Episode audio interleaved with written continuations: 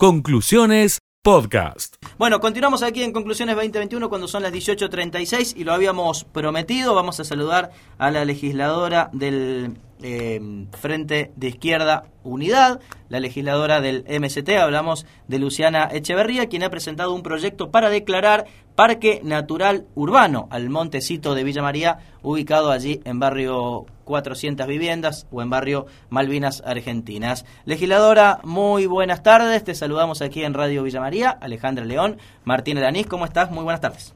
Hola, ¿cómo están chicos? Buenas tardes para todos. Bueno, un gusto charlar con, con usted, eh, legisladora, para hablar de este proyecto que ha presentado en la unicameral para declarar este parque, que aquí en Villa María siempre es noticia, ¿no?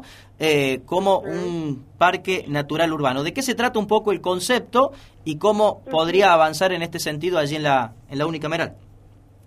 Bueno, sí, lo primero para decir es que esta iniciativa ha surgido del trabajo colectivo con compañeros y compañeras de, la red ecosocialista y que también se ha charlado y, debatido con distintos vecinos y vecinas que vienen hace tiempo, ¿no? Peleando para proteger estos estos espacios urbanos.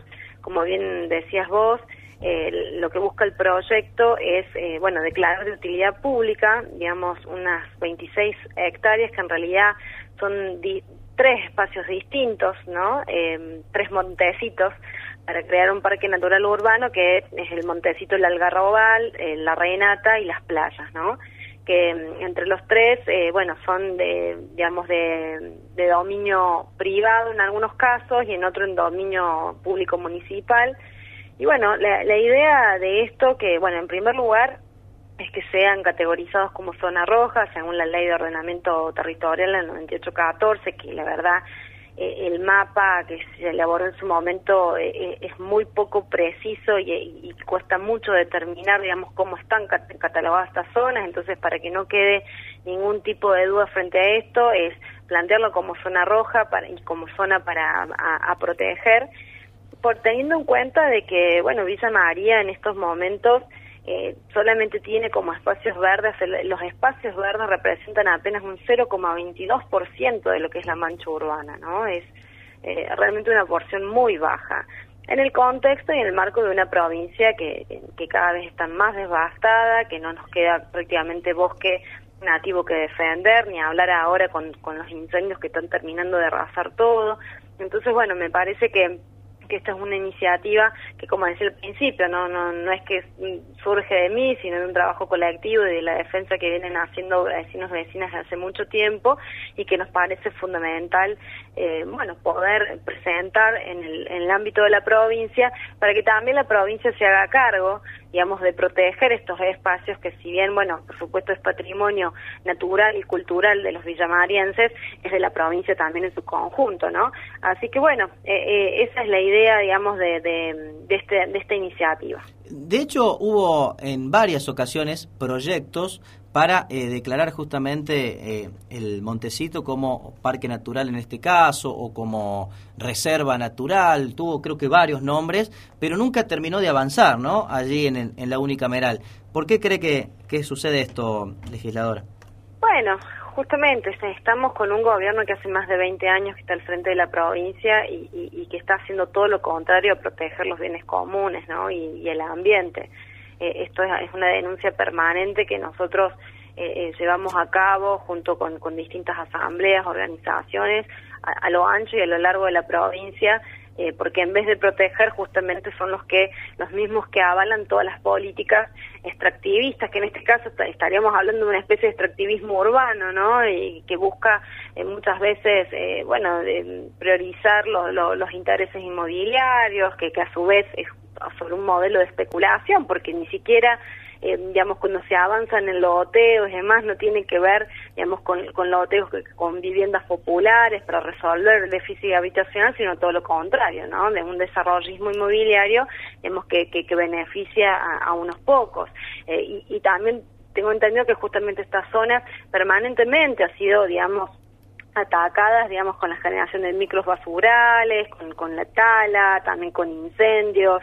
Eh, bueno, la propia Universidad de, Villa María, eh, digamos, ha planteado la, la, la, necesidad, digamos, de proteger esto. Además, hay una cuestión, ¿no?, que tiene que ver, digamos, con las inundaciones que se dan sobre todo en, en la zona del noreste, digamos, de ahí de la ciudad, eh, por la falta de, obras, digamos, de desagües pluviales y demás, de que estos terrenos también funcionan como absorbente natural, ¿no? Eh, toda esta vegetación. Entonces, también por eso es importante protegerlo. Y el oficialismo eh, bueno, no, no, no, no quiere hacerlo, digamos, no solo en este caso, sino en general.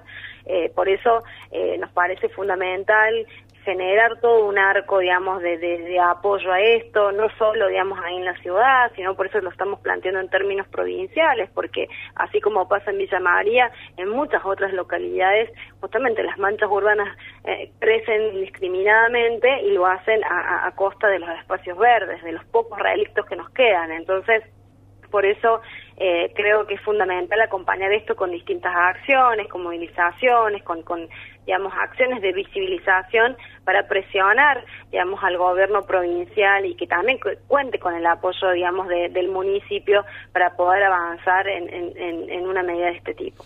Y en este marco eh, también estamos observando lo que pasa en las sierras, ¿no? De manera permanente con incendios en, en lugares que claro, no, no hay nada, ¿no? Porque en muchos lugares evidentemente eh, no, no hay nada, pero luego sí lo hay, ¿no? Con el paso de los años vemos que avanzan proyectos de desarrollo eh, inmobiliario y, urbano, ¿no? Y, ojalá que podamos eh, terminar algún día con esta situación. El Montecito es verdad, hubo muchos incendios, pero por ahora no, no se ha avanzado en un desarrollo urbano, ¿no? Por ahora habría un compromiso de los privados, también hubo algunas declaraciones del propio Consejo Deliberante para asegurar justamente que esto no sea intervenido, pero mientras más protección legal tenga, todavía va a ser mucho mejor, situación que no vemos en las, en las serranías, ¿no?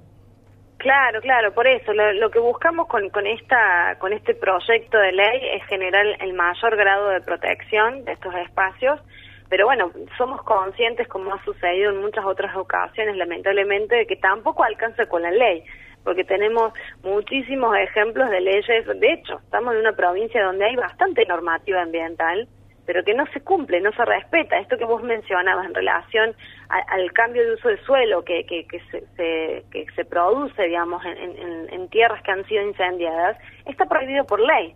Y sin embargo, eh, no se hace respetar, no se hace cumplir. Entonces sí, vemos cómo casualmente, entre comillas, digamos, lugares que han sido arrasados por, por los incendios, después hay, hay loteos, hay emprendimientos inmobiliarios, en algunos en algunos casos cuestiones vinculadas, digamos, a la, cuestión agrícola. Entonces, bueno, me parece que también es importante y fundamental y por eso también en nuestro proyecto está contemplado la participación de las distintas organizaciones ambientalistas y de vecinos para para controlar todo el proceso ¿no? de reglamentación de este proyecto, pero a su vez también de aplicación, para que no pase, con, digamos, como pasa con muchas otras leyes, que por ahí para quedar bien con la ciudadanía, se votan algunas cosas, porque muchos se visten de verde y, y, ni hablar en épocas electorales, ¿no? Pero después la realidad es otra. Entonces, garantizar la participación popular y de los vecinos, que son los principales interesados en cuidar estos bienes comunes, es fundamental, ¿no? O sea, la presentación del proyecto y la aprobación del proyecto, que sabemos que no va a ser un camino fácil, incluso es el primer paso, ¿no? De todo un proceso. Legisladora, le agradecemos por esta charla con nosotros aquí en Radio Villamaría.